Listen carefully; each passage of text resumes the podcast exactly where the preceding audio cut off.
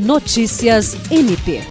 Nesta sexta-feira, 12 de maio, o Ministério Público do Estado do Acre, representado pelo secretário-geral promotor de Justiça Glaucio Shiromoshiro, esteve presente na cerimônia de lançamento da Escola Superior da Defensoria Pública do Estado. A Escola Superior é uma iniciativa que tem o objetivo de aprimorar a formação e capacitação dos defensores públicos e servidores, promovendo um atendimento mais qualificado e eficiente à população vulnerável do Estado. Além do secretário-geral do MPAC e integrantes da DPE, o evento contou com a participação de representantes do Poder Judiciário, da Ordem dos Advogados do Brasil, do Governo do Estado e da comunidade acadêmica.